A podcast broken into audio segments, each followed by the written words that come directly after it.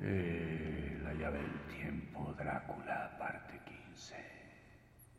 Participa la siniestra Lilia Rebeca Rodríguez, el macabro Armando Wilcox, el sucubo Mero Longi, el hada Nick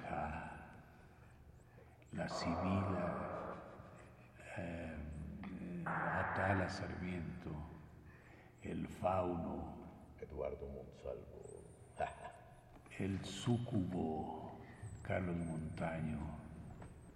El demonio menor Manuel Díaz Suasti. Y desde luego el demonio mayor Juan López Montezuma. Estamos en la caverna número 2 del Averno de Radio Universidad.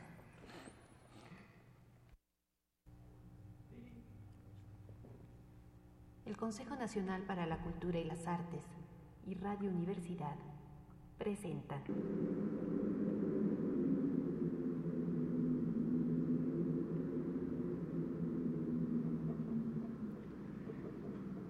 Diario de Mina Murray. 19 de agosto. Ansiedad, alegría, felicidad, aunque no completa. Noticias de Jonathan. Pobrecito mío, ha estado enfermo. Por eso no me escribía. Ahora que lo sé, no me da miedo pensarlo ni hablar de ello. Me manda la carta el señor Hawkins y también me incluye unas letras suyas muy amables. Mañana salgo para reunirme con Jonathan. Voy a ayudar a cuidarle, si es necesario, y a traerle a Inglaterra. El señor Hawkins dice que quizá convendría que nos casáramos allí mismo. He llorado tanto sobre la carta de la bondadosa hermana que aún la siento mojada sobre mi pecho, donde la guardo. Es Jonathan, y la guardo junto a mi corazón porque a él lo llevo dentro. Tengo el viaje planeado y el equipaje dispuesto.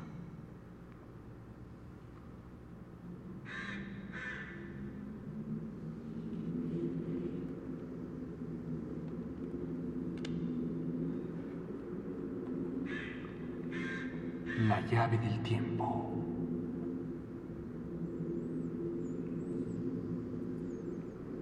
La clave del tiempo. La nave del tiempo. El ave del tiempo.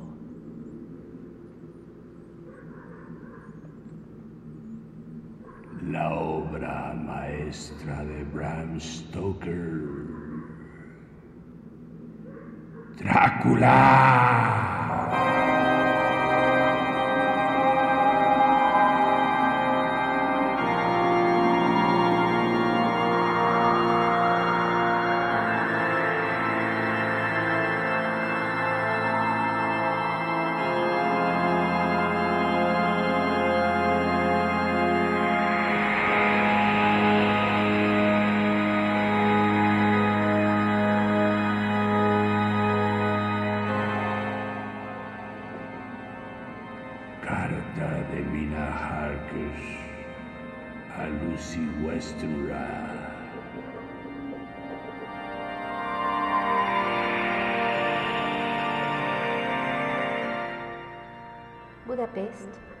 24 de agosto.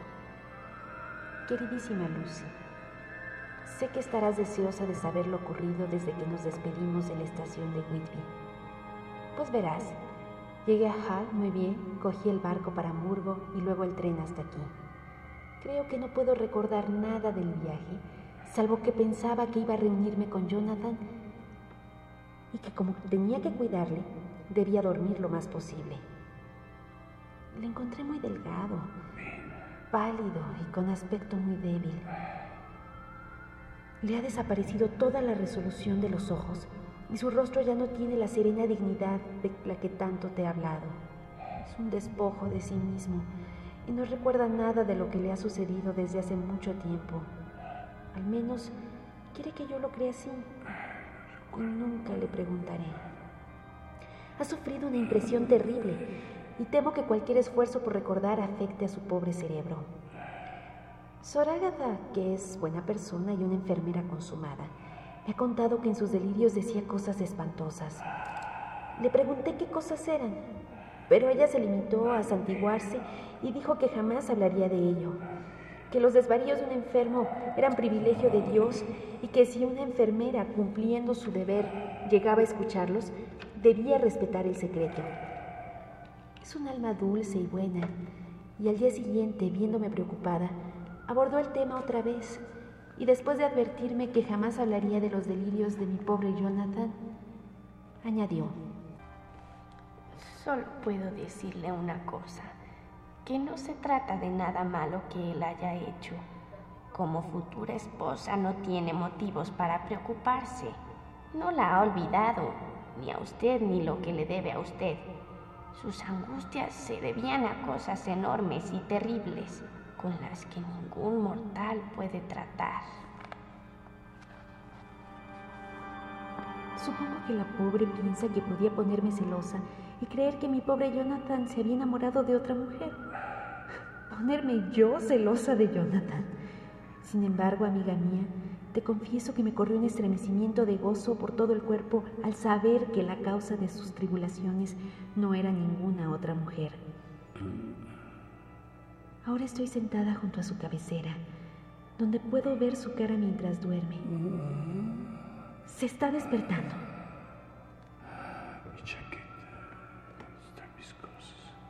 Al despertarse me ha preguntado por su chaqueta, porque quería algo del bolsillo. Le he dicho a Sor Ágata y me ha traído sus objetos personales. He visto que entre ellos estaba su cuaderno e iba a pedirle que me lo dejase mirar, porque sabía que podía descubrir en él alguna clave de su estado. Pero supongo que debió de leer este deseo en mis ojos, pues me pidió que fuera a la ventana, diciendo que quería estar completamente a solas un momento. Luego me llamó y cuando estuve a su lado, puso la mano sobre el cuaderno y me dijo muy serio, Wilhelmina. Entonces comprendí que hablaba muy en serio, porque no me había llamado así desde que me pidió que me casara con él. Cariño. Tú conoces eh, mis ideas sobre la confianza entre marido y mujer. No deben tener ningún secreto ni nada que ocultar. He sufrido una fuerte impresión y cuando trato de pensar en ella la cabeza me da vueltas y no sé si ha sido real o si son los desvaríos de un loco. Ya sabes que he tenido encefalitis y eso puede ocasionar locura. El secreto está aquí en mi cabeza. Pero no quiero saberlo. Quiero empezar de nuevo mi vida a partir de nuestro casamiento. Wilhelmina, ¿quieres compartir mi ignorancia? Aquí está el libro, mi diario. Tómalo y guárdalo. Léelo si quieres, pero no me lo digas.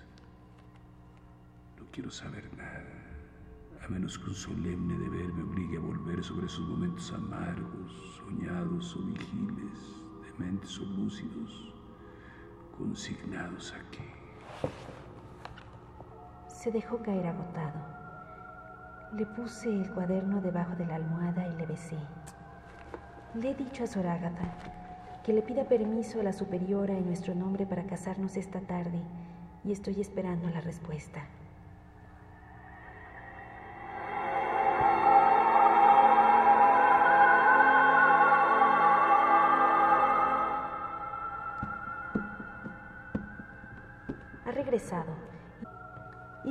Mandado llamar al capellán de la misión inglesa.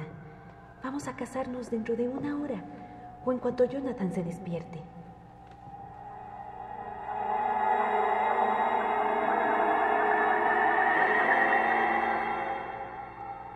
Lucy, ya ha pasado ese momento. Me siento muy solemne, aunque muy, muy feliz. Jonathan se despertó algo más de una hora después. Ya estaba todo dispuesto y se incorporó en la cama apoyado en almohadones. Dijo, Sí quiero. con firmeza y decisión. Yo no podía hablar, me sentía tan emocionada que hasta esas breves palabras parecían ahogarme. Las cariñosas monjas se han mostrado muy amables. Pido a Dios que no las olvide nunca, ni tampoco las graves y dulces responsabilidades que acabo de contraer. Ahora quiero hablarte de nuestro regalo de boda, cuando el capellán y las hermanas me han dejado a solas con mi esposo. Oh, Lucy, es la primera vez que escribo esta palabra. He cogido el libro debajo de su almohada. Lo he envuelto con un papel blanco. Lo he atado con una cinta color azul pálido que yo llevaba en el cuello y le he puesto un sello de cera, utilizando como sello el anillo de casada. Luego lo he besado y se lo he enseñado a Jonathan. Le he dicho que lo guardaré así y que será el signo externo y visible para toda la vida de la confianza del uno en el otro. Que jamás lo abriré a menos que él me lo pida expresamente por algún misterioso deber. Entonces me ha cogido las manos.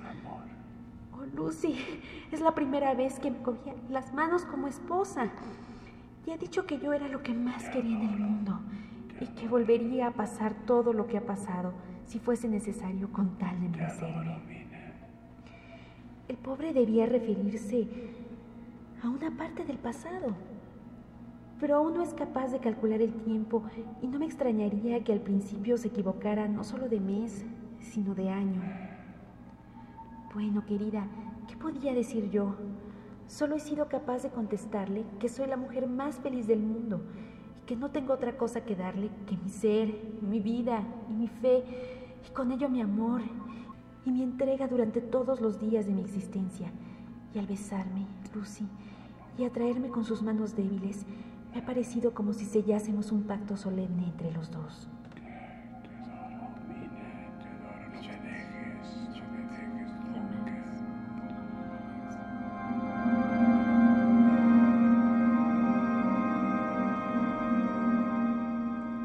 Lucy, querida, ¿sabes por qué te cuento todo esto?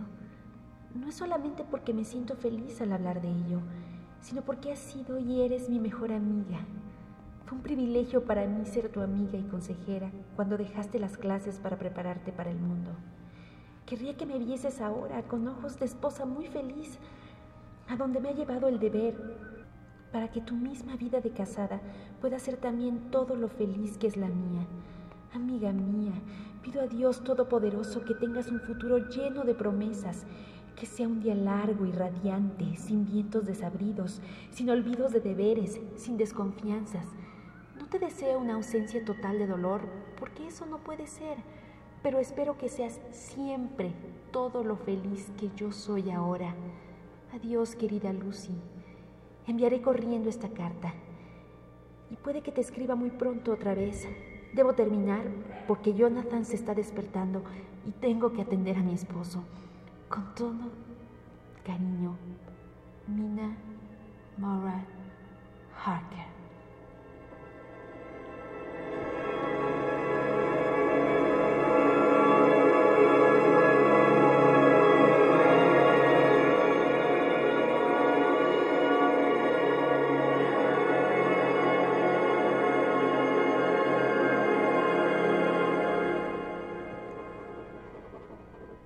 Diario del doctor Seward. 20 de agosto. El caso de Renfield se vuelve cada vez más interesante. Ahora se ha apaciguado hasta tal extremo que tiene periodos de total carencia de pasión. Durante la semana subsiguiente a su ataque se mostró muy violento. Luego, una noche al salir la luna, empezó a calmarse sin parar de murmurar para sí. Ahora puedo esperar. Ahora puedo esperar. El celador vino a comunicármelo y bajé corriendo enseguida a echarle una ojeada. Estaba inmóvil, con su camisa de fuerzas en la habitación acolchada, pero la expresión congestionada había desaparecido de su rostro y a sus ojos asomaba algo de su antiguo y suplicante, casi podría decir humillante, mansedumbre. Me alegré de verle así y ordené que le soltaran. Los celadores vacilaron, pero finalmente obedecieron sin rechistar. Lo extraño fue que el enfermo tuviera el humor suficiente como para observar la desconfianza de mi personal, pues se acercó a mí y dijo en voz baja, sin dejar de mirar de reojo. ¿Creen que puedo hacerle daño? Figúrese, yo hacerle daño a usted, estúpidas. En cierto modo, era un alivio para mí comprobar que este pobre loco me distingue de los demás, pero de todos modos no veo claro su pensamiento. Debo tomarlo en el sentido de que tengo algo en común con él, de forma que debemos estar unidos, por así decirlo. ¿O quiere conseguir de mí algún favor tan grande que necesita mi bienestar? Tendré que averiguarlo más adelante. Esta noche no quiere hablar. Ni siquiera el ofrecimiento de un gatito pequeño o de un gato adulto ha conseguido tentarle se ha limitado a decir... No quiero ningún gato. Ahora tengo otras cosas en que pensar y puedo esperar. Poco después le dije. El celador dice que estuvo tranquilo hasta poco antes del amanecer y luego empezó a mostrarse desosegado, volvió a ponerse violento y finalmente le acometió una crisis que lo dejó agotado hasta el punto de hacerle caer en una especie de coma.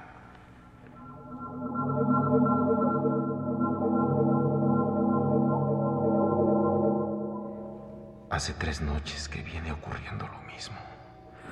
Está violento durante todo el día Después se queda tranquilo desde la salida de la luna a la del sol. Quisiera descubrir la causa de este comportamiento. Casi parece como si tratara de una influencia transitoria. Quizás sea eso. Esta noche vamos a poner en juego la razón lúcida frente a la demencia. Antes se nos escapó sin que quisiéramos. Esta noche le ayudaremos a escapar. Le brindaremos una oportunidad y tendrá a mis hombres preparados para seguirle, en caso necesario.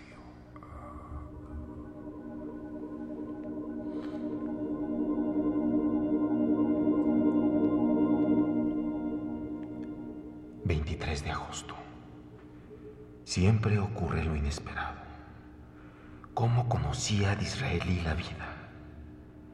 Al descubrir la jaula abierta nuestro pájaro no quiso echar a volar, por lo que todos nuestros planes no han servido de nada. En cualquier caso, hemos comprobado una cosa, que los periodos de tranquilidad duran un tiempo razonable. En adelante, le pondremos las correas durante unas horas al día. He dado orden al celador del turno de noche de que le tenga encerrado meramente en la habitación acolchada. Si se muestra tranquilo, hasta una hora antes de la salida del sol. El cuerpo del pobre hombre disfrutará de ese descanso, aunque su espíritu no pueda apreciarlo. Atención, otra vez lo inesperado. Me llaman. El paciente se ha escapado de nuevo.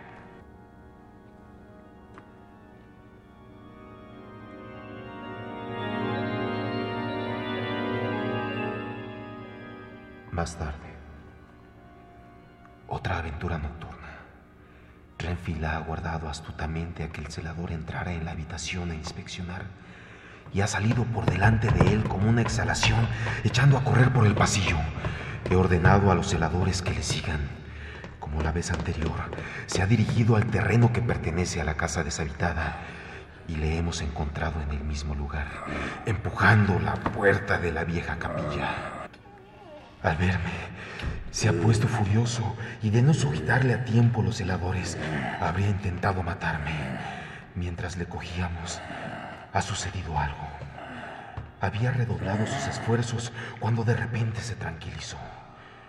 Miré a mi alrededor instintivamente, pero no vi nada.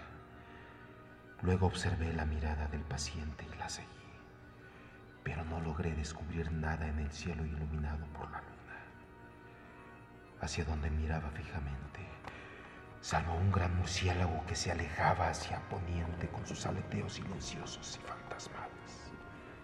En general, los murciélagos dan vueltas yendo y viniendo, pero este parecía seguir una trayectoria recta, como si supiese a dónde iba o tuviera una intención especial.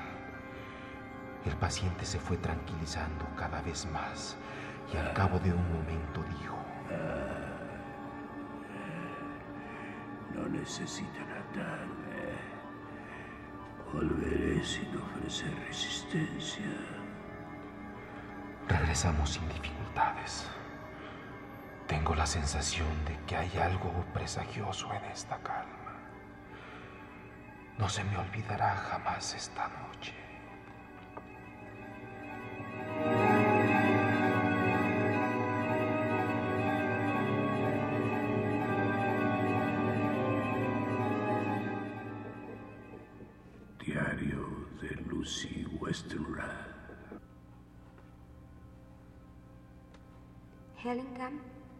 24 de agosto. Voy a imitar a Mina y a escribir todas las cosas. Luego tendremos mucho de qué hablar cuando estemos juntas. Me pregunto cuándo será eso. Quisiera que estuviese conmigo ahora, ya que me siento muy desgraciada. Anoche me pareció soñar otra vez, como cuando estaba en Whitby. Quizás sea el cambio de aire o el haber vuelto a la casa otra vez. Todos son tinieblas a mi alrededor, ya que no consigo recordar nada. Pero estoy llena de un vago temor y me siento débil y agotada. Arthur ha venido a comer y se ha preocupado mucho al verme en este estado. Pero yo no tenía ánimos para fingir alegría.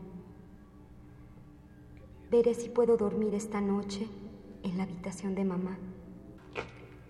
Pondré cualquier pretexto y lo intentaré.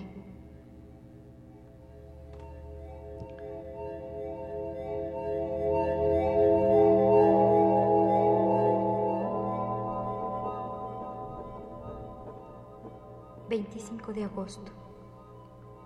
...otra mala noche... Mamá rechazó mi proposición. Parece que no se encuentra muy bien y sin duda teme preocuparme. Intenté mantenerme despierta y lo conseguí durante un rato, pero el reloj me sacó del sopor al dar las doce, así que debía dormir Oí una especie de arañazos y aleteos en la ventana, pero no presté atención y dado que no recuerdo nada más, supongo que debí de quedarme dormida. Otra vez tuve pesadillas. Me gustaría poder recordarlas. Esta mañana me siento muy débil. Tengo la cara horriblemente pálida y me duele la garganta. Debo de tener algo en los pulmones porque parece que no me entra el aire suficiente. Trataré de mostrarme alegre cuando venga Arthur. De lo contrario, sé que se afligirá muchísimo al verme así.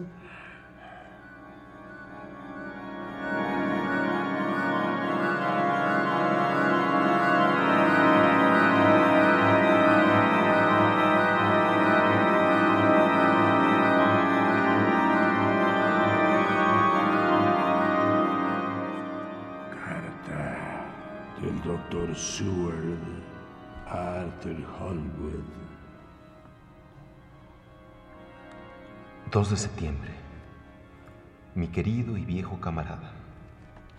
Respecto a la salud de la señorita Westenra, me apresuro a comunicarte que, en mi opinión, no sufre ningún trastorno funcional ni enfermedad que yo conozca. De todos modos, no estoy satisfecho en modo alguno con su aspecto está muy desmejorada respecto de la última vez que la vi.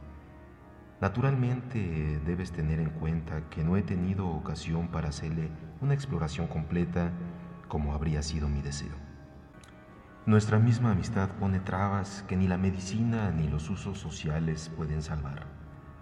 Será mejor que te cuente lo sucedido dejándote que saques en cierto modo tus propias conclusiones. Te diré lo que he hecho y lo que me propongo hacer. Encontré a la señorita Westenra aparentemente animada. Estaba presente su madre y enseguida me di cuenta de que hacía todo lo posible por disimular delante de ella y evitarle preocupaciones. No me cabe duda de que sospecha si es que no sabe ya que debe ser prudente cuando su madre está delante. Comimos solos, y como todos nos esforzamos en mostrarnos alegres, al final conseguimos que reinara una sincera alegría en compensación a nuestros esfuerzos. Luego la señora Westernbrough fue a echarse y Lucy se quedó conmigo. Pasamos al gabinete y dado que las criadas iban y venían, la alegría duró hasta que entramos allí. Tan pronto como se cerró la puerta, se desprendió la máscara de su rostro. Se dejó caer en una butaca con un gran suspiro y se tapó los ojos con una mano. Cuando vi que le fallaban los ánimos, aproveché su reacción para iniciar el reconocimiento. Me dijo con dulzura. No puede figurarse lo que detesto hablar de mí misma. Le recordé que la confianza en un médico era sagrada, pero que tú estabas muy inquieto por ella. Entendió enseguida a qué me refería y arregló la cuestión en pocas palabras. Dígale a Arthur todo lo que quiera. No estoy preocupada por mí, sino por él. De modo que puedo hablarte con entera libertad. Me di cuenta enseguida de que tiene falta de sangre, aunque no he observado en ella los habituales signos de anemia. Casualmente pude comprobar la calidad de su sangre, pues al abrir una ventana que estaba encajada, se dio una cuerda y se cortó ligeramente en la mano al romperse un cristal. Fue un incidente sin importancia, pero me brindó la ocasión de poder recoger unas gotas de su sangre y luego analizarlas. El análisis cualitativo revela un estado normal y debería indicar una salud vigorosa. En otros aspectos físicos, he comprobado con entera satisfacción que no hay motivo para preocuparse, pero como ha de existir alguna causa, he llegado a la conclusión de que debe de tratarse de algo mental. Ella se queja de tener dificultad para respirar a veces y de tener un sueño pesado, letárgico, con pesadillas que la asustan, pero de las que no es capaz de recordar nada.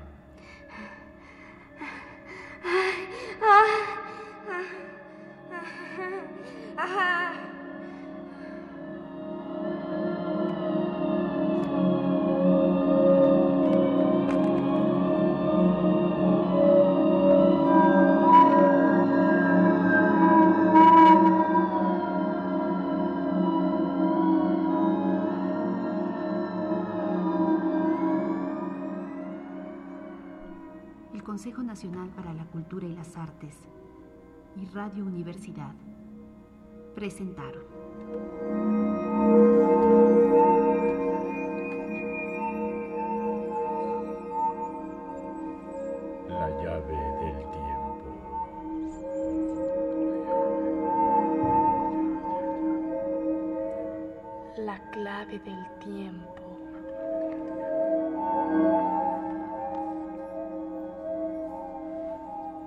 Nave del tiempo.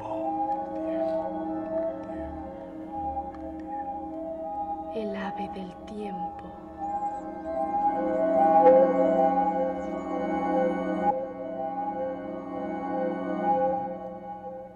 La obra maestra de Bram Stoker, Drácula.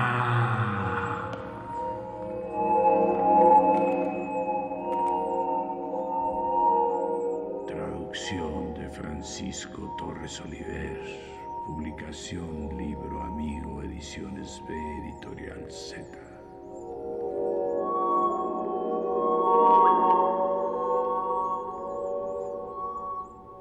Producción y dirección Juan López Moctezuma. Mina, Lilia Rebeca Rodríguez. Lucy, Nicten Nandayapa. Sorágata, Atala Sarmiento. Doctor Seward, Armando Wilcox.